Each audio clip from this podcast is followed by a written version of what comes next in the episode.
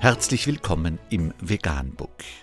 Wir liefern aktuelle Informationen und Beiträge zu den Themen Veganismus, Tier- und Menschenrechte, Klima- und Umweltschutz.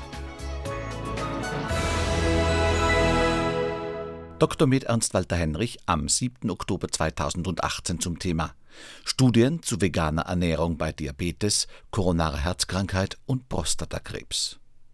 Dr. Med Neil Barnard stellt die drei wichtigsten Ergebnisse der Studie vor.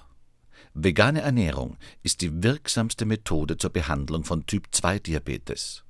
Fettarme vegane Ernährung ist die einzige Therapie, die koronare Herzkrankheit stoppen und rückgängig machen kann. Vegane Ernährung ist eine wirksame Methode, um das Fortschreiten eines Prostatakrebs zu verhindern. Mehr unter www.veganbook.info. Vegan, die gesündeste Ernährung und ihre Auswirkungen auf Klima und Umwelt, Tier- und Menschenrechte.